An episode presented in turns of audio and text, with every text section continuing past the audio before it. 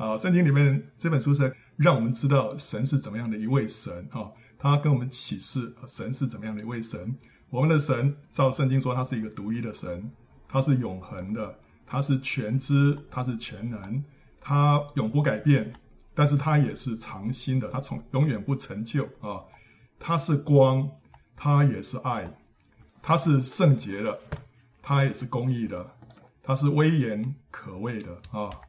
他也是慈悲的，甚至于我们可以这么讲，这里面所讲的每一个神的属性啊，你前面都可以加上一个最啊。他不仅是圣洁，而且他是最圣洁的。他不仅公义，他也是最公义的啊。他不仅慈悲，他也是最慈悲的。世界上没有任何一个人能够比神更加的慈悲。他也是最怜悯的那一位，他是最温柔的，他也是最善良的，他是最谦卑的，他也是最有智慧的。他是最喜乐的那位神啊啊！普天下没有任何一位像神那么的喜乐，还有像神那样的平安。他是最忍耐的一位，他是最信实的，他是最慷慨的。同时，主也是神，也是最幽默的一位啊。呃，全世界的人，这个最幽默的都比不上神的幽默啊啊！有时候你看到神的一些作为啊，你就觉得哎，神是在非常有幽默感啊。他不轻易发怒，他乐乐于饶恕。他喜爱施恩，他充满了创意。从神的这个创造这个世界，你就知道他充满了创意。他是总而言之一句话，他是荣耀的神啊。好，这是圣经里面所启示出来这位神是怎么样的一位神。所以人生最大的快乐是什么？就是认识这位神啊。我们你看，你你会发现，你越认识神，你就发现。他是这么可爱的一位神，而且你越认识他，你里面就越充满了赞叹，然后呢，你充满了这个快乐啊，呃，这么喜乐，就说哇，我们的神是这样的一位神，而且他跟你在在在跟你的那个相交的当中啊，他就会展现出他的这一些性情来啊，啊，我们感谢神，他不是一个残酷的、严厉的，他不是一个这个没有耐性的，不是，他刚好相反，他是最。最有耐心、最忍耐的一位神啊，然后呢，好，这么这么伟大、这么荣耀的一位神呢，那他一个人在在这个永恒当中啊，你不能说哇，他就是这么这么荣耀就好了，他这个荣耀需要把它发表出来，对不对啊？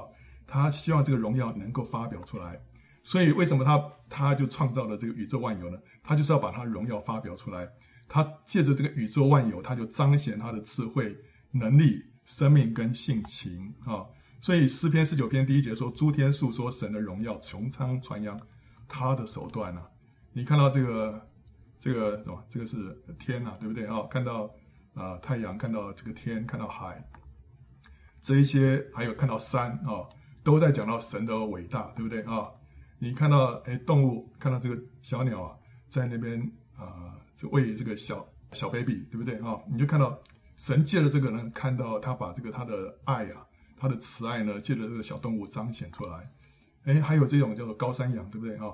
他居然可以走在这个山壁上面啊！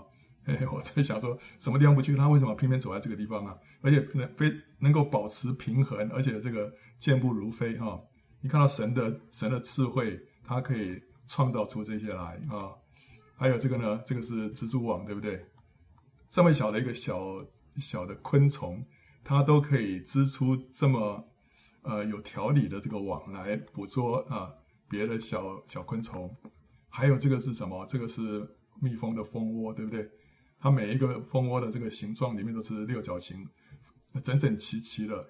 哎，神借着这么小的一个动物啊，它都可以让这个动物做出这么这么让人惊叹的这个、啊、工程啊！你就知道神是更加伟大的一位神，对不对？那接着神又创造人，人更是具体的彰显了他的形象。这个神的形象是什么？神的形象不是指到讲说他有一个头、两只手啊、两两条腿这样子，因为神是个灵，所以神神其实是是没有一个外面这样的一个形象。他讲的这个形象是什么？特别是讲到他的性情啊，他的性情就是刚刚所说的他的慈爱、他的怜悯。他的谦卑，他的温柔，这个是他的真正的形象。所以呢，他创造人来彰显他的形象呢，就如同儿女可以彰显父亲一样，对不对啊？所以一个父亲他会他会喜欢说他的这些孩子呢来彰显他啊，所以他他的他的从在这些孩子身上，他就看到他生命的什么的这个开展，看到他生命的这个扩大啊，好，所以呃神喜欢他有许多的儿女来彰显他。啊，所以在创世纪一章二十六节是这里面就讲到神创造人的两个主要的目的啊。第一个是神要按照他的形象，按照他的样式来造人啊。所以第一个神要我们来像他，第二个呢，他要我们来管理这地上的一切啊。所以这个第二个目的是要人来为他来掌权。但是后来人犯了罪，人却犯罪，亏缺了神的荣耀。人本来是要来彰显神荣耀的，但是犯罪之后呢，就不能就不能彰显神的荣耀，反而是亏缺了神的荣耀。神的心意是是怎么样？神本来是要把人放在伊甸园里面呢，要来吃这个伊甸园里面这个生命树上的这个果子。那这个果子有什么特别？这个果子代表神的自己啊啊，吃下去，我们就是代表说我们把神接受进来了，结果呢就会越来越被改变像神。达成神创造人的目的，我们不是要来彰显神吗？怎么样彰显呢？我们生下来就可以彰显神吗？不是，中间要经过一些过程。这个过程怎么样呢？就是我们要要来要来成长，我们要改变。我们这个人越来越要彰显神，就是有一神给我们设计了一个方式，就是来吃生命树的果子。这生命树的果子是什么样子啊？呃，根据圣经，我我我非常相信。它长得就像野瓜啊，因为在在圣殿里面呢，你会看到有很多野瓜啊，那会上面刻的野瓜。那为什么要用野瓜呢？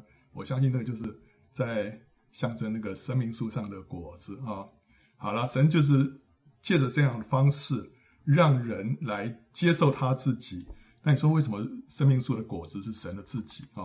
圣经里面只有两样东西哈，人吃了可以永远不死，一个就是生命树的果子。另外一个是什么？另外一个是主耶稣自己。主耶稣他说：“我是从天上降下来生命的粮，人若吃这粮，就必什么？永远活着啊！我所要吃的粮，就是我的肉，为世人之生命所吃的。所以圣经里面就是提到，一个是生命树的果子，一个是主耶稣，这两样人吃了会永远不死。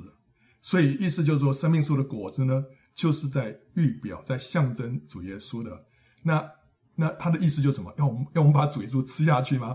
所以那时候主耶稣讲说：“呃，我的肉可吃，我的血可以喝。”很多人就没法接受，哈哈，什么？你要我们做这个食人族吗？对不对啊？结果很多人就散去了。但主耶稣所讲的意思就是，我们需要把它吸收进来。怎么样把它吸收进来呢？借着跟他的交通啊，这个吃，他为什么要用吃来讲到说跟神之间的这关系？因为吃是人生当中一种最主观的经历，最主观的经历。你你吃什么东西啊？到底味道怎么样？你自己最清楚，对不对？你光是看，你还不知道那东西怎么样，但你一定要吃下去，你才会知道它的滋味怎么样啊、它的呃口感如何。所以吃是一个非常非常主观的经历。那这个就讲到说，人跟神在相交的当中啊，我们会经历到呃非常一些主观的感受。我们会怎么样？我们会享受神的同在，我们会享受神的所事，享受到他他他是爱，我们享受到他是公义，我们享受到他是那个慈悲怜悯，他的谦卑温柔，我们我们就会为什么叫做享受？这个就在吃东西的时候，你要经过咀嚼，对不对？你在咀嚼的时候，你就享受了它的美味。那所以我们在跟神相交的过程当中，我们就会就会品尝到神的美善啊。那接着我们就把它吞下去，吞下去就是我们把神的一切的丰富呢，就接受进来了。我们在跟神交往的过程当中，神会把他的一切的丰富传递给我们，他会把他的智慧平安给我们，他会把他的喜乐给我们。那时候，所以我们我们跟神在一起，我们就会接受他的这一切的丰富，然后呢，接着我们就把这些食物消化吸收，对不对？所以这一切的丰富呢，就会。融在我们的这个身体里面呢，就会成为我们这个身体身上的一些组成，所以变成我们生生命的一部分。这就是让神在借着这样的一个跟我们之间的相交啊，让我们跟他可以合而为一。所以我们这个人就可以渐渐的被改变，像神，彰显神的形象。所以我们要彰显神的形象，不是说这个哇，这个按一个钮就嘣就自然就彰显，没有，我们要经过一个吃的过程，就是跟神相交的过程啊。但是亚当跟夏娃他们却选择吃分别善恶树上的果子，这个意义就是要远离神，独立。为什么呢？就是说我只要得着智慧，我就不用再来问神了，我就不用再依靠神了，对不对？我他我我吃了这个智这个这果子之后呢，哎呀，我就跟神一样有智慧啊！他目的是要什么？目的是要高举自己，是要来荣耀自己。哇，我跟神一样厉害啊！哈，对不对？所以他们就犯罪了。犯罪的后果是什么？第一个，人的灵就死了，不再能够感受到神的引导跟同在。我们这个人本有灵、有魂、有身体啊。灵身体我们知道，那灵跟魂有什么差别？灵是我们跟神沟通的一个器官啊。魂呢，就是表示我们的自我，包括我们的理智、我们的情感、我们的意志，这就是我，就是我啊。我想，我我喜欢啊。我要啊，这个就是都是都是我我了哈，这个就是魂魂的部分。好了，那我们本来我们有个灵，但是人犯罪之后，这灵就死了啊。死了之后呢，那怎么办？就没办法跟神沟通了，所以就失去神的引导，对不对？哈，那个天线坏掉了啊。所以这个时候怎么办？我要做一个决定的话，我就就就需要靠我的魂，就是要靠我们的这个理智跟情感跟意志来做决定。这时候魂就会膨胀。所以这时候就人就自己做自己的主啊，然后呢，因为人是凭着自己的魂啊、理智、情感跟意志来做决定，人生就会陷入迷惘、混乱，就会失去平安啊，对不对？因为你会常常做错决定啊，对，你的感觉你不能凭感，你就说凭感觉啊，有时候凭喜好啊，凭这个你自己的观念啊，对，但中间有很多是错误的。那同时呢，犯罪的后果就是罪的这个基因啊。啊，圣经里面这个我们说用比较神学的说法讲，就是这个罪性啊，这个罪的基因啊，就进到亚当所有的后代当中，对不对？因为他是人类的始祖，所以他一犯罪，他的罪的基因进到他的里面，后面他的后代每一个人身上都有这个罪的基因，都有罪性，没有一个人可以幸免，每个人都成为罪人，天生都有犯罪的倾向啊。呃，小孩子他也会说谎，对不对啊？然后呢，死后呢，灵魂会永远沉沦。但是神就计划了一个伟大的救恩啊！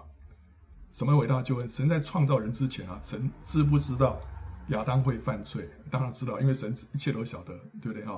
他已经预知人会犯罪，但是神还是决定，他还是愿意造人，而且他愿意付出最高的代价，要来收拾人所造成的烂摊子啊！你说神，神神不是因为？造了人之后啊，他对人很有很高的期望，认为相信人 OK，但是后来发现人犯罪之后，才想到另外一个啊解决的方法。他不是临时想的，他在创造人之前就已经知道了。所以你看到他，他造亚夏娃的时候是怎么造的？让亚当沉睡，然后从亚当的身上取出一根肋骨，然后造成夏娃，对不对？这个就是已经在在暗示啊，将来主耶稣会死，就是像亚当沉睡一样。然后兵丁呢，用那个枪会刺透主耶稣的肋旁，主耶稣的肋旁就流出血跟水，对不对？血跟水，水这个代代表说，借着主耶稣的死，他就释放出生命来，然后呢，让教会诞生。所以亚当是象征主耶稣，夏娃是象征教会。所以在亚当犯罪之前，神已经在他的观念里面，他已经看到将来有一天耶稣会为他的教会而死。让教会能够生出来，哦，所以主神创造人之前，他都知道这一切要发生，但是他还愿意付这样的代价，哦，所以神就经过了四千年的预备，啊、这四千当中，他就让以色列的民族成为一个苗圃跟舞台啊，苗圃就像这样，对不对？好，他他把他跟四周围就隔离开来，他是一个好像一个温室一样，他在中间把那些所有的这个苗啊，都给它栽植长大之后呢，他就把它。拿出去啊，栽种在在各个地方啊，好，所以以色列这个民族呢，神也把他们围起来，跟四周围的国家啊要分别出来，不让他们沾染外面这个民族啦那些的那坏的习俗，然后把启示放在这个这个民族当中，然后呢，用它作为一个舞台，让这个呃人知道神是怎么样的一位神，神神借的启示啊，来向他们说话，而且他用各样的方式来预告基督的救恩啊、哦，在这个舞台上面，等到时候满足的时候，神就差遣他的独生爱子啊，耶稣基督降世，为世人死，赎众人的罪，使一切信他的不至灭亡，反得永生。这样呢，就彰显了神更大的爱、智慧跟荣耀。神创造人本来是要来彰显他的爱的，彰显他的智慧，彰显他的荣耀。但人失败的时候，神的荣耀不是被，呃，就是亏缺了吗？对不对？但是神神圣，神不被这些事情所影响，他他能够胜过这一切，而且借着人的失败，他可以取得一个更大的得胜。所以罗马书有说啊，为一人死是少有的，为人人死或者有敢做的，唯有基督在我们还做罪人的时候为我们死，神的爱就在这里向我们显明了。所以基督的救恩让我们更发现神的爱是爱到什么地步呢？爱到他爱到一个不可爱的罪人，这些抵挡他的啊，要反对他的，他都爱。这个我们让我们看到神的爱可以大到这样的一个地步，而且呢，他的智慧是什么样的智慧？他说。十字架道理在那灭亡的人为愚拙，在我们得救的人却是神的大能。世人凭着自己的智慧，既然不认识神，神就乐意用人所当作愚拙的道理拯救那些信的人，这就是神的智慧了。神用愚拙道理，就是十字架的道理，来拯救那些信的人，这是什么？神的智慧。因为神的愚拙总比人智慧，神的软弱总比人强壮啊。神借着。计划这样的一个救恩，让我们看见他的爱，看见他的大能，看见他的智慧。哦，呃，你真的是，如果你是一个电影或者电视的编剧，你都编不出这样的一一出剧来，来彰显神，对不对？哈，神神自己自己编出了这样的一个一套剧本，要让他自己的荣耀要彰显出来。然后，哎，我们看到说，神就差遣他的独生子。神怎么会有独生子呢？奇怪了，哈，这个这个是什么样的概念啊？啊，圣经里面都让我们知道说，神是一位啊独一的神，但是它里面有圣父、圣子、圣灵啊，有三位，但是他们却是一体。那怎么讲呢？啊，这个马太福音二十八章十九节说：“你们要去，使万民做我的门徒，奉父子圣灵的名给他们施洗。”啊，他这里就提到我们的神有三个方面，有父、有子、有圣灵啊。好，有三个。那照理说，父的名、子的名跟圣灵的名，对不对？啊，那应该有三个名咯。但不是，这个名是单数，所以他们是虽然是三位，却是一体。这就像什么？就像是，就像夫妻一样啊。这圣父、圣子、圣灵三者是有别的，它却是一体。就好像夫妻有别啊、夫妻两个不一样，对不对？但他们却是一体，在在法律上啊、还有在在缴税的时候，我们有时候夫妻可以共同报税，对不对啊、然后呢，如果说是你要享受一些申请一些福利的话呢，他他们政府是把你夫妻视为视为一体的，对不对？如果先生申请了，太太就不能申请；太太申请的话，先生就不能申，因为你们两个是一体的啊。那如果你们两个是独生的话，那你们各自可以申请。对不对？所以在在这个我人类的社会当中，夫妻是被视为一体的。但是三位一体，这个三一神的这个一体呢，比夫妻的一体还要更加的更加的合一。神的合一是远超过夫妻的合一啊。所以你不能说他们是三个神，他们是就是一位神，就独一的神。但是呢，你又知道他当中有这个三个不一样的啊。主耶稣说：“父在子的里面，子也在父的里面，这是一个合一的最高的一个境界啊。”好，那所以父是一切的源头，他自尊自荣。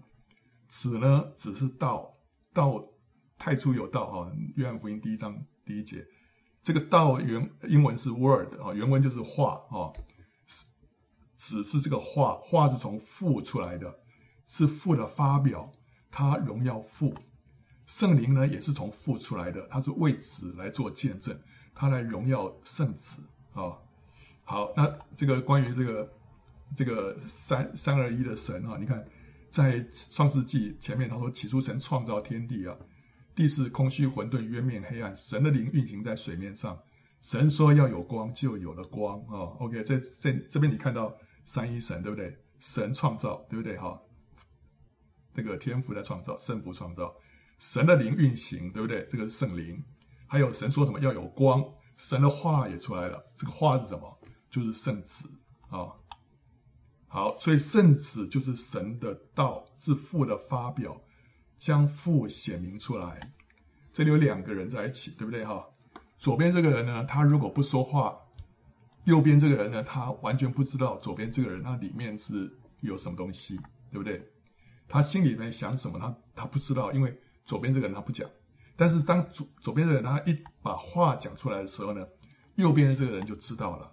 所以话可以把一个人发表出来，对不对？我这个人嗯的所事是怎么样啊？一一讲话话，大家都知道了，对不对？哈，到底是里面是。是这个博学多闻呢，还是都是草包啊？这个话一你一开口，人家就知道了。所以这个圣子是神的这个道啊，是他的话，他就是当父一说话的时候，就把他自己发表出来了。所以为什么说他是子，然后那个是父呢？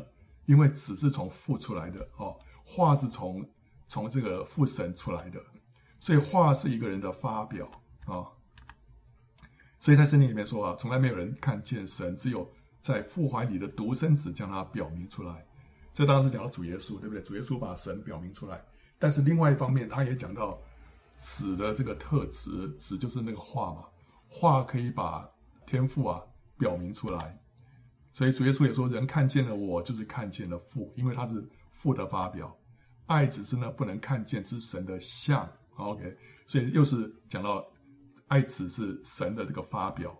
他是神荣耀所发的光辉，是神本体的真相啊。OK，所以就是借着这个子呢，人家能够来看见父啊。那第二个，神是借着说话来创造天地的，对不对？神说要有光，然后就有光，所以他是借着话来创造的。那圣经里面就说，万有都是靠着他，就是圣子造的，一概都是借着他造的，又是为他造的。为什么是借着圣子造的呢？就是因为他是话嘛。然后呢，呃，希伯来书也说，神呢是借着他创造诸世界，哦，借着话，对不对？啊、那那时候呢，啊、呃，箴言里面说啊，那时候我就是圣子啊、在他在神的面前那里为公司，踊跃在他，呃，为人预备可住之地啊。所以那时候神创造天地的时候，就是主耶稣就是在就是那个工程师在那边创造，他是什么工程师？他就是这个话。所以主说，神一说话，哇，那边就是一片天地就产就就就创造出来了。神一说话，哇，那边这个地上就变成绿色，大的草木都出来了。神在一说话，哇，那个日月星辰都出来了。所以那时候主耶稣很，不是主耶稣了，我应该说圣子啊，圣、哦，因为主耶稣那时候是后来成为肉身的啊、那那时候是神的儿子啊、那时候就就很兴奋在那边在做那，然后因为什么？因为他在为人预备可住之地啊。好，所以这个是神借着话创造天地，那最后最后呢，后来这个话呢就成了肉身哦，word 啊，就成为这个 flash 这是永恒里面的圣子呢，就进到时间里面，进到时间里面，然后他被局限在必朽的肉身之中，成为拿撒勒人耶稣啊，所以耶稣是在在这个有限的这个时间当中的一个人啊，但是他的根源，他是从。永恒里面的圣子来的啊、然后呢，成为肉身的这个道呢，他本来道本来就是在彰显神，他当成他成为肉身之后呢，他就更具体的彰显神，在地上就活出一个无罪的生活，把把神的本本性呢就活出来了，他就成为一个真正没有瑕疵的羔羊，能够为人来赎罪。好，OK，所以这边你又看到。主耶稣来，他是怎么样？他要为我们来赎罪啊、好，这里就有一个问题了：为什么要赎罪啊、为什么要献祭来赎罪？一定呃有这个必要吗？啊、？OK，好，在自然界里面，神设立许多的自然律，让大自然能够和谐的运行，对不对啊、所以你就看到日月星辰哇，在那边运行啊，在那边运转，对，它它不会掉下来啊，它、它就是。在那个轨道上面，它就是昼夜就这样这样运转。为什么？因为有一个万有引力啊，然后神有有这些这个自然界的这个律啊，让它保持一个平衡啊。然后你又看到春夏秋冬在那边循环不息，对不对？哈，神让这个地球的这个这个自转轴啊倾斜二十三点五度，对不对？哈，所以这样的话就会有个春夏秋冬啊。春夏秋冬之后呢，就会让这个这个生物啊，这个就会这样循环啊，有这个有成长，然后有成熟，到最后有凋谢，然后第二年又又又又出来了，对不对？神让这个大自然它有一个规律啊，它让。水呢就往低处流，对不对啊、这个万有引力啊，水就往低处流。如果不是往低处流，往上跑的话怎么办？那这个天下都乱掉。但另外一方面，它却往让冰是往上浮的，对不对？哎，为什么要这样设计呢？如果冰是往下沉的话，那那到最后整个水面啊，整个水海洋啊，湖泊会整个都变成冰啊、一到冬天的时候，对不对？啊、因为因为。一一结冰，它就沉下去；一边结冰沉下去，到最后所有的都会变成冰，鱼就全部死光了啊、但是冰往上浮呢，底下的就不会再结冰了，它反而可以保保温啊。OK，反正神有许多这个奇妙的的律啊、让这个大自然能够和谐的运行。那在灵界，神也设立一些属灵的定律，让这个属灵的世界，属灵让这个属灵世界的这个公义啊，可以维系不罪。呃，比方说什么哦？比方说，圣经里面说，若不流血，罪就不得赦免了。这里有一头羊哦，它要被献祭，所以它要在献祭之前，它要先把它杀死，让它流血啊、把血流出来。这个血呢，可以用来赎罪。你说，嗯，为什么这样子哦？OK，因为这要让属灵世界的一个公义啊，可以维系不不坠啊、让这个。这个公义能够维持，为什么？因为，因为有人犯罪就需要去接受惩罚啊、人犯罪就必须接受神公义的惩罚，这是一个属灵灵界里面一个不能改变的一个定律啊、不管你喜欢好还是不喜欢，你说我不喜欢水往下流，你不管喜不喜欢，水就是要往下流，不然这个世界会乱掉。那一样的。人犯了罪之后，就需要接受惩罚。这个时候能让神的那公义呢能够维持。那献祭来赎罪呢，让牺牲来代死，就可以让人呢免受惩罚。好、这个是这是神所设计的一个一规律。所以为罪献祭的这种观念呢，从远古以来呢就存在每一个民族跟文化当中。哦，所以不管哪一个民族都会有献祭的。你是谁教的？这一定是从神神对亚当、还有亚伯啊、挪亚这些先祖的启示而来的，因为人类都是他们的后代，所以他们那时候就已经有献祭的观念。所以后来后来的子孙，不管你是到了哪一个民族，都有这种献祭的观念啊。好，那我们每一个人都需要为自己的行为负责，所以我们我们如果犯了罪啊，就需要接受惩罚，对不对？那我们献牛羊为祭呢，呃，为我们来来这个赎罪。但事实事实上是牛羊其实是没有办法真正赎人的罪的。这圣经里面怎么说？真正是没办法赎人的罪。为什么？牛羊的生命是低于人的生命的。哦，你你不能说拿一个比较便宜的，然后去我我我欠一个比较贵重的，我拿拿一个比较便宜的去还，这不行的，对不对啊？这个牛羊的生命只是做一个象征而已。而且另外一个人一个人某甲也不能用自己的生命去赎某乙的罪。啊，因为甲自己也是罪人。还自己的罪债都不够了，怎么能够带别人来还债呢？哦，OK，所以甲也不能为乙来赎罪啊、哦，那牛羊也不能来赎人的这个罪啊、哦。那但是唯独神的儿子，他道成肉身之后呢，他没有瑕疵，所以就能够为别人来赎罪，而且因为他的生命是没有限量的，他是无限的生命，所以他就足以为全人类来赎罪哦。好，但是。所以他可以为全人类赎罪，我们全人类就有福了，对不对啊？但问题是不是每一个人都能够被他救赎啊？为什么？只有相信的人才能够得着啊！只有相信的人才能得到。所以这又是另外一个灵界里面的一个律啊，就是说我们要领受救恩，只有一个途径，就是借着信心啊。你说这为什么这样子？这个神设计的啊，神要给你一个礼物，但是你要接受，那你要凭着信心呢？救恩是神白白赐给人的最贵重的礼物啊！但是人如果拒绝接受呢，你就不能得着，对不对？呃，这个是很可以理解的。这是米开朗基罗画的这个一个壁画，对不对？哈，是创世纪啊。右边那个是上帝嘛，对不对？左边那个是亚当哦。不知道这个这个他画这个画的意义是什么？不但是你可以大概可以感觉得出来，神好像怎么样，非常的迫切要去要去 touch 那个亚当，对不对？哈，但是亚当呢，这个有点懒洋洋的啊，这个要要接受不接受，人就这这个样子啊。好，现在上帝有一个很迫切的心。他要来把我们从这个沉沦当中拯救出来，所以他付了一个最大的代价，给我们一个最上好的礼物。好，那但是我们现在要得着的话，你至少要去伸手要接受，对不对？哈，如果你这样，这个这个要做不做啊，要拿不拿的啊，就是人甚至你拒拒绝接受，那你就不能得着啊。所以这个信心是那个得着救恩的唯一的途径。那我们。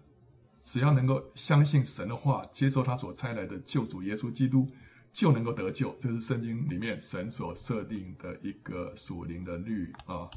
所以他那个以弗所书说：“你们得救是什么？本乎恩啊，是神的恩典啊，完全是神的恩典。”但是呢，我们这边要做的是什么？也因着信，我们也要接着信心，能够接受才有用。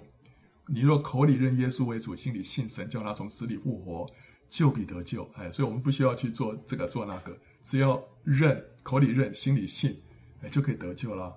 所以你看，神做的这么让我们啊、坐享其成了。那如果还不接受，那不能怪神，对不对？哈、信神的话跟信神的作为，这就是尊荣神，让神喜悦，对不对？我我做了一一桌子的菜，如果大家上来吃了，就觉得哇，好好吃，好吃。那这就是尊荣我，对不对？哈，哇，我就我我就心里头觉得很有成就感，对不对？大家吃的那么开心。但如果不信神的话，跟神的作为呢，就是藐视神，惹神愤怒，对不对？我做了一大桌子的菜，就大家看都不看一眼哈，这个这就是藐视，藐视这个厨子，对不对？哈，好，所以神现在已经付了这么大的代价了，让他的儿子来为我们死，结果呢，我们却不接受，这就是藐视神，对不对？啊，所以圣经说，信子的人呢，有什么？有永生；不信子的人呢，就得不着了，而且呢，神的震怒。藏在他的身上。亚当跟夏娃当初因为不信而堕落，今天呢，我们是因着信而得救。好，那得救之后会有什么结果呢？第一个，我们会罪得到赦免，我们一生的罪过都会被涂抹，不仅是我过去所犯的罪，连我将来还没有犯的罪，神都已经把我们涂抹了，所以我们会得到一个赦罪的平安，我们就跟神和好了。我们里面就不会有亏欠了，因为神都已经记不得了啊！你你做过那些事吗？我我怎么不记得啊？因为神把这些罪都涂抹了，所以我们可以坦然来到神的面前啊，跟神和好。第二个，我们就被重生了。我们本来灵是死的，现在呢活过来了。活过来的意思是什么？就是我里面那个天线恢复正常了，我就能够感受到什么神的同在跟引导。以前呢，我不从来不觉得说。这世界上神在哪里啊？这个真的虚无缥缈。但是你一旦是得救之后，你重生之后呢，你会感受到哇，神是那么的真实。你在每一件事情上呢，你会看到神的引导，神甚至甚至于会对你的心说话哦。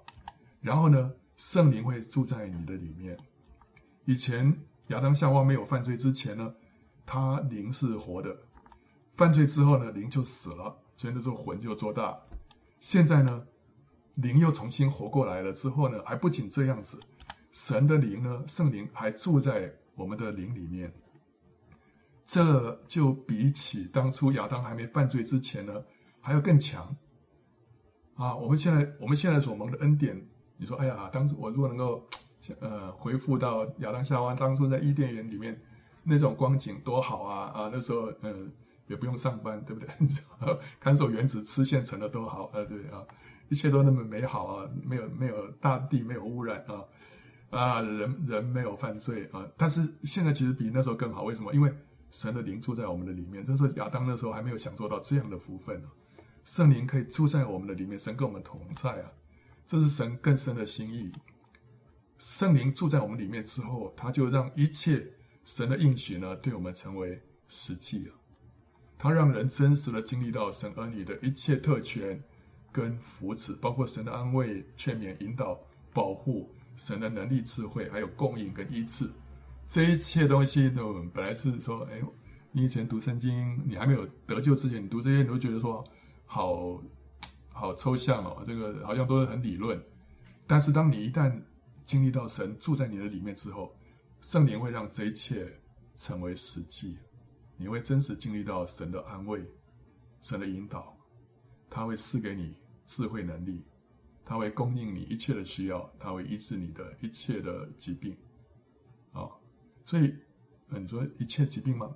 对，呃，OK，这里头还有另外也有层更高的神的旨意啊，神的旨意有时候是借着疾病呢，他如果没有医的话，那他有一个更好的、更高的旨意，为什么？因为所有的旨意都。不能越过神创造人的两个目的，一个是要彰显神，一个是要为神掌权。我们得到医治，我们是在胜过那个疾病，对不对？哈，我们为神掌权。但是呢，我们更需要的是要彰显神。有时候那个疾病会让我们谦卑下来啊，所以，所以神为着他有一个更高的旨意。那有时候有一些，或者是供应，或者是医治，或者一些什么保护，甚至于他有时候暂时拿掉啊。呃，他有更高的旨意，但是基本上原则上，神会赐下这一切，这些恩典，因为这些都是神儿女的特权啊、哦。还有呢，我们最得救之后，我们会得到神的生命，这个生命是一个永远的生命，所以圣经里面叫做永生啊、哦，永生。但是其实其实不是只讲到说是长生不老了，他讲的是永恒的生命，这个生命是是永恒的，就是神的生命。那当我们得到神的生命之后，我们就成，我们就成为神的儿女啊，对不对啊？因为我我们跟神是同一个生命的，我们就怎么不再是孤儿？以前我们不认识神，我们在地上，我们是真正的是一个孤儿，一切都要靠自己去拼搏去打拼。现在你不需要，因为你有天赋了，你是神的儿女了，他负你一切的责任，这是一个很大的恩典。然后呢，你就进到神的国度，成为一个新造的人。圣经里面说，我们从亚当里面就被迁到基督里，在亚当里面，我们是一个，一个是旧旧造的人，就是说这个是一个，我们是一个，在一个什么犯罪的这个基因的的这个瑕疵之下，但是我们现在呢，成为一个新造的人，我们放在被放在基督里面，我们是有一个天国的一个护照了，我们现在是是天国的国民了啊，我们在基督里面。在基督里面呢，我们就可以胜过那些罪的诱惑跟试探啊。所以圣经里面说，叫我们要紧紧的要连于基督啊，住在基督里，就这样子。好了，我们灵啊得救了，对不对？哇，得救，哈利路亚啊！但接着呢，我们还要进到我们的一生当中呢，有一个功课，就是要经历魂的变化。什么叫做魂的变化呢？就是我们的思想观念。我们的感情喜好，还有各样的抉择呢，都要被神来改变，跟神一致，这才是真正的来向神，对不对？哈，真正的向神，所以这个需要一段时间，不是一段时间，是一生的时间来经历它。这个就是圣经所说的，要背起十字架来跟随主。这个就是这这个就是这样一个跟随主的这个历程。我们要背起十字架来。什么叫背起十字架？就让我们这个人被钉死。我这个人的。意见、喜好、选择，全部都要被钉死，就是要放下，然后呢，来顺服神的旨意。这个圣经里面说，这个就叫舍己。我们如果不舍己，不这样背十字架跟随主，我们就不是主的门徒。作为主的门徒，一定要走这条舍己的道路，一定要走这条十字架的道路。你说哇，那就好苦哦！哎，我我的我的喜好、我的看法都要放下，那我不是这个人生？人生没有什么趣味吗？不会，你要知道，神为着你所预备的旨意是最好的啊。我们怎么样顺服神的旨意？包括什么东西啊？其实很简单。当你被冒犯的时候，你选择原谅；当你被试探的时候，你选择拒绝；当你忧虑的时候，你选择祷告；你祷告，你选择信靠神；当你一切事情不顺的时候，你选择感谢赞美神。这个就是把我自己的意见、喜好跟选择都放下来，来顺服神的旨意。因为什么？神的旨意是要我们来，是要我们喜乐，神的旨意是要我们来赞美他，来感谢他，这个是神的旨意。神的旨意是要我们来祷告，来信靠神的。神的旨意是要我们来原谅那些冒犯我们的人。啊，那 你说这个这个很难吗？这个不是要，这个不是让你过过那种很痛苦的日子，这是真正你要过一个喜乐的人生，你就要走这条路。你走这条路，你就会真正的喜乐。走这条道路，你就在干什么？你就是在吃生命树的果子。生命树的果子，当初在伊甸园里面，我们现在好像吃不到了。但是神现在让我们能够重新来吃这些果子了，就是借着什么？借着我们走十字架道路啊。这时候我们每每做一个对的决定的时候，我们就把一个生命树的果子吃下去了。我们就怎样更加的像主了。哦，所以这个是神让我们。让我们今天要一生当中要走这条道路，所以当我们更多放下自己的时候呢，我们就会更多的被圣灵来充满，神就更加的喜喜悦啊，他就他的灵就会更多的充满我们，让我们呢更有满有喜乐，满有平安，以至于我们可以力上加力，我们可以可以面对更大的十字架，然后呢，我们可以荣上加荣，更多的彰显神的荣耀。所以很很很奇妙，这个是，哎，我放下自己，我居然会力上加力，对，让我们能够更更有力量的来面对前面一切的挑战。为什么？因为圣灵会更多的充满我们，所以有时候你会做一个，像我常我常说，有时候就是一个小小的一个决定，我说，嗯，这个事情我这个不这样做，因为我我知道我要讨神的喜悦。隔不久啊，哎，神的同在就很丰富的，你看我说那奇怪，为什么这样子呢？啊！我还想到说，刚刚刚刚那个心里头那个想法，神那么喜悦啊，他就是他就会因此更多的充满你啊，这就是这就让我们从什么从一个得救的人变成一个得胜者，我们从信徒呢变成门徒，为什么信徒就是我相信了啊，接受了，对不对？我得救了，这个叫信徒啊。什么叫门徒呢？门徒就是要背起十字架跟随主的，这才叫门徒啊。当我们成为门徒之后，我们就成为得胜者，啊、那你说我可不可以选择要做门徒或不做门徒啊、你可以选择啊，你又说我只要做信徒就好，我只要得救就好，我不用得胜啊，可以。但是问题是说，你如果不走这条道路的话，我们的生命就会是幼稚的生命，我们是枉费一生。你到离开这个世界的时候，你会非常的懊悔，这一辈子没有为主背十字架，因为那是一个，那背后是一个最大的冠冕。而且在背的过程当中，你会经历最深的喜乐，啊、然后这里提到圣灵充满，哎，什么叫圣灵充满呢？哈，对不对？哎，什么叫圣灵充满？圣灵充满是得救之后的一种经历。有些人是跟得得救是同时发生，就是有些人是得救的时候，他同时被圣灵充满；有的人是先得救之后，隔了一段时间才被圣灵充满，哦。那圣灵充满就是圣灵大有全能的临到一个人。使他对神产生一个非常主观、第一手的认识。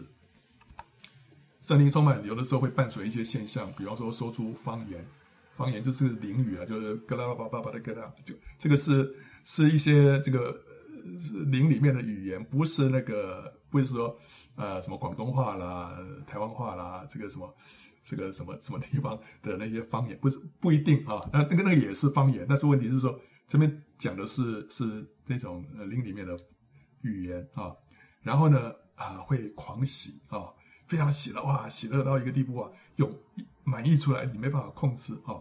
那有的时候哭泣，为什么？因为里面跟神面对面相遇，有时候身体会抖动，因为那个荣耀太大，你的身体承受不住。好，但有的时候呢，圣灵充满是非常安静肃穆的，就是里面一个顿悟，对，里面突然一个觉悟。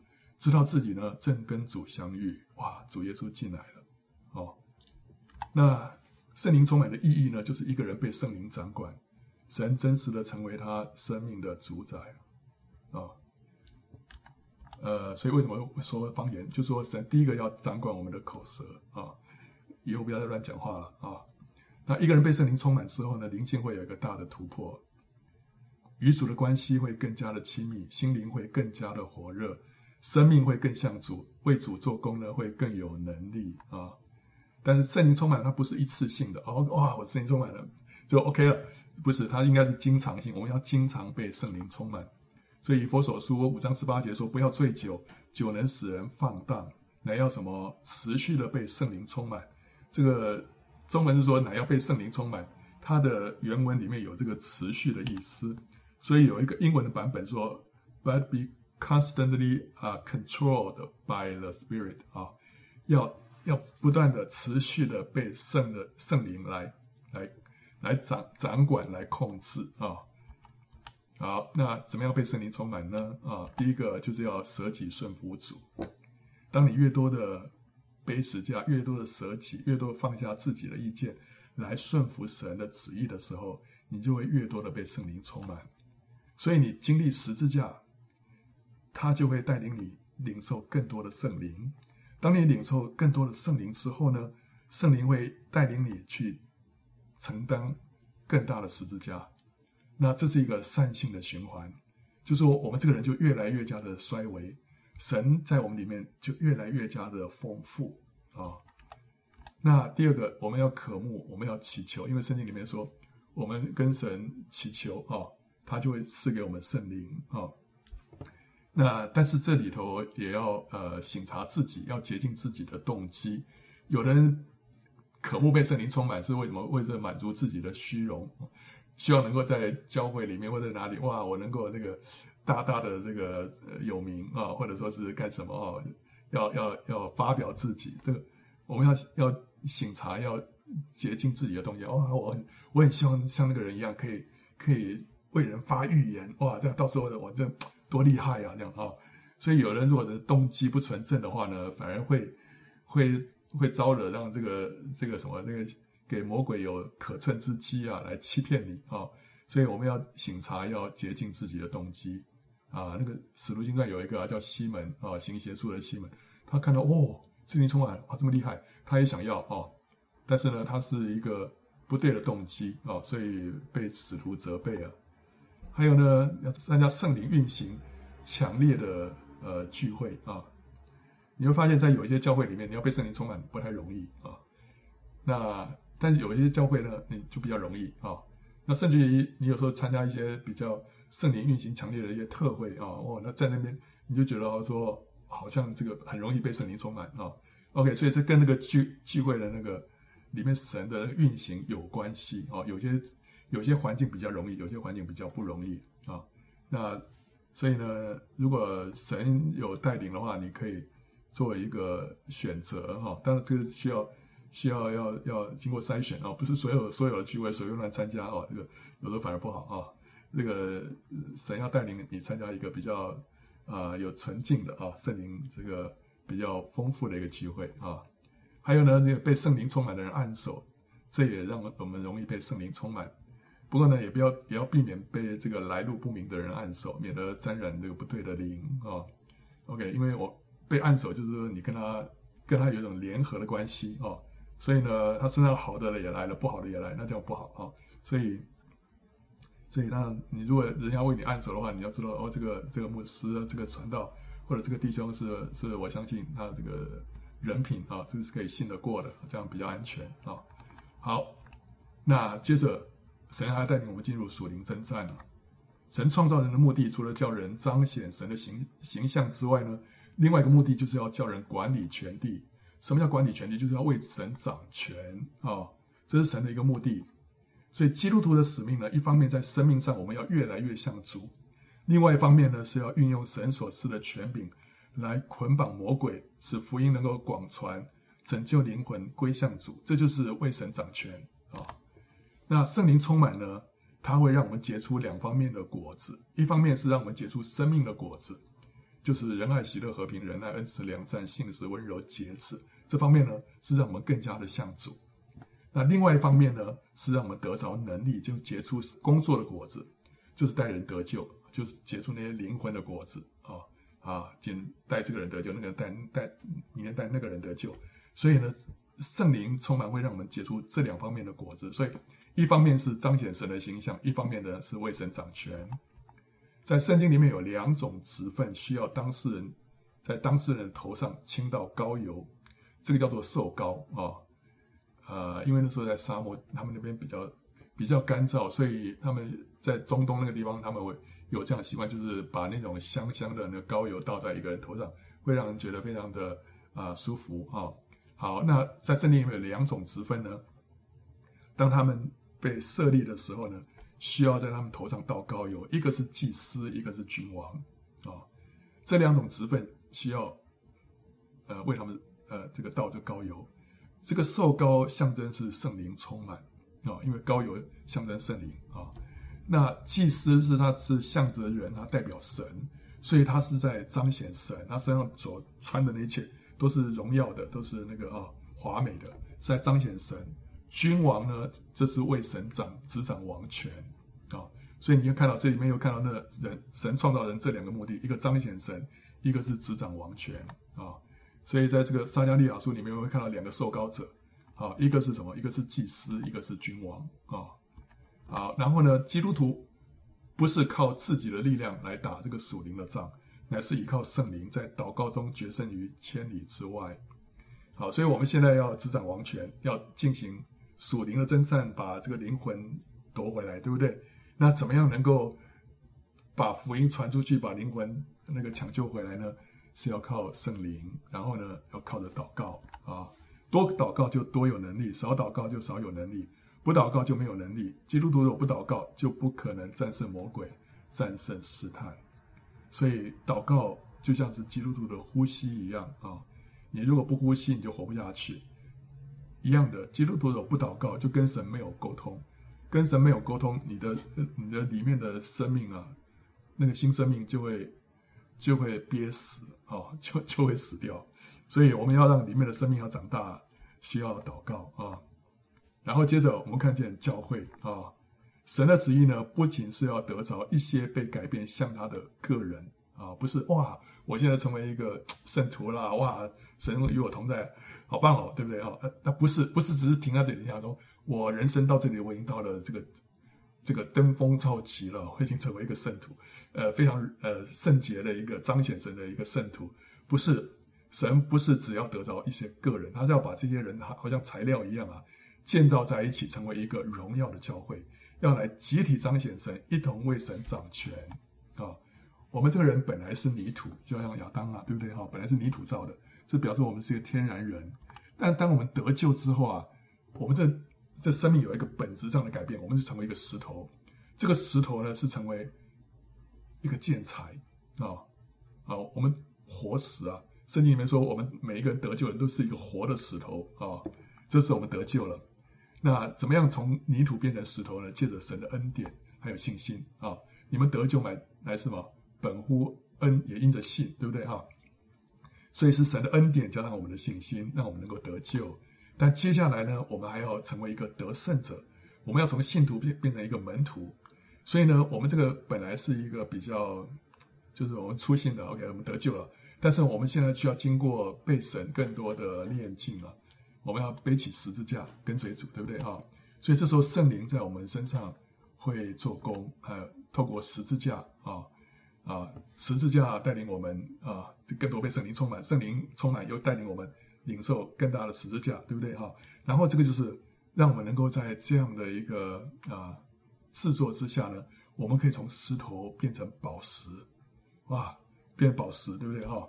宝石本来讲说哇，这样已经得胜者很很棒了，对不对？但神不是停在这里，他要我们继续成为什么？新耶路撒冷，要成为一个荣耀的教会。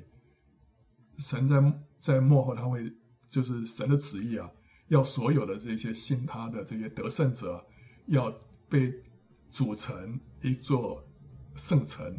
这座圣城都是由宝石宝石做成的，就是新耶路撒冷。这是一个彰显神的一个一个更大的荣耀哦，这是一个荣耀的教会，好，所以我们不是只是做个人，我们还要一同的来集体的来彰显神。以前呢，OK，哇，我们就是独唱，对不对？独唱很厉害，这个你如果唱得很好不简单，对不对哈？但是呢，神要我们用合唱一起来彰显神的荣耀啊。对，你独唱，你可以唱那个什么什么哈利路亚，这个哈，对不对？那个你可以唱唱那个韩德尔那个哈利路亚吗？那个弥赛亚吗？不行啊，一定要一定要和一群人一起，那时候那个气势啊，才能够才能够彰显出来，才能够显现出来，对不对？哈，好，所以我们不是只是个人做圣徒，而且要要成为教会。那教会不是一栋建筑物，它乃是神从这个世界上招呼召出来的一般人啊，这一群人是教会。那教会呢，它是神的家，它也是基督的心腹。石头要先经过切割，才能够被联络在一起，成为一座城，对不对？所以圣徒呢，也需要先经过十字架跟跟圣灵跟十字架的对付，让这个天然的生命衰微死去之后，我们才能够跟其他的圣徒和谐同工，成为荣耀的教会。所以，呃，一个人做基督徒还比较容易啊，你要跟别的基督徒在一起，要一起同工，就比较。不是那么容易，这时候你就需要要谦卑，要下来，要要要忍耐，对不对？然后这里头有更多很多需要学习的生命的功课啊。然后最后呢，圣经里面的永恒的结局，就当福音传遍世界之后，基督就要从天降临审判这个世界啊。然后之后会有一千年的太平，这段时间魔鬼被捆绑。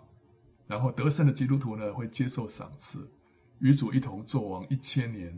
这段时间就是基督迎娶新妇、设摆婚宴的时候，所以只有得胜者，他可以进去这个婚宴当中啊。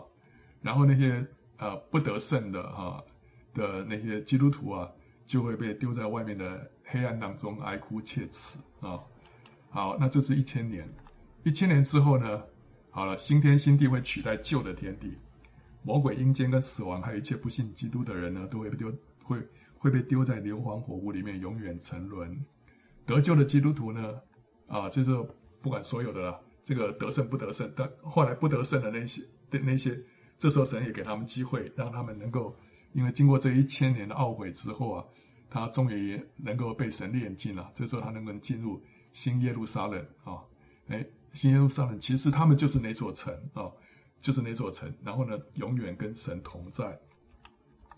新耶路撒冷是一座长宽高，圣经里面启示录里面讲长宽高都一样，它好像上面是好像是好像透明的玻璃一样，神的荣耀从这里面透出来啊，它是神与人合一的一个终极的实现啊，整整个所有的这个。所有的这些得救的这些圣徒啊，这时候成为一座城。这座城呢，彰显神的荣耀。这座城呢，又是基督的心腹。这座城呢，神住在其中，跟人呢合而为一啊。所以你看到在它里面很多，这个圣城里面很多都是十二、十二、十二，十二个城门，十二个根基，十二颗珍珠啊。长宽高呢，都是都是啥？呃，十二个。十十二个一千个 stadia 啊，它那个单位都是，然后那个城的高度呢是一百四十四肘，是十二乘十二。这圣在圣城里面充满了十二，为什么十二？十二就是三乘上四，三是三一神的意思，四呢是受造者啊，受造三乘上四，意思就是说三乘上，神跟受造者合而为一，有十二。所以这个圣城呢，就是神跟人合一的一个终极的实现啊。所以最后 review。我们圣经里面讲的是什么？第一个是神啊，他告诉我们，神要把他荣耀发表出来，然后但是人犯罪，亏缺神的荣耀，神就计划一个伟大的救恩，然后让神的独生子来。神的独生子是怎么回事？他是神的道啊，那他要为我们赎罪。那为什么需要献祭赎罪？因为有个属灵的律，我们需要满足这个神的公义。那。呃，我们领受救恩的途径是什么？就是叫借着信心得救的结果呢？啊，我们会成为神的儿女等等啊。接着我们要进到魂的变化，这是我们一生所要学习的。然后呢，我们要经历圣灵充满，然后呢，属灵征战为神掌权。然后我们不仅是个人做圣圣徒啊，还要跟其他弟兄姊妹们要配搭在一起。最后呢，我们会。进到那永远荣耀的的结局当中，这个是圣经里面的要义啊。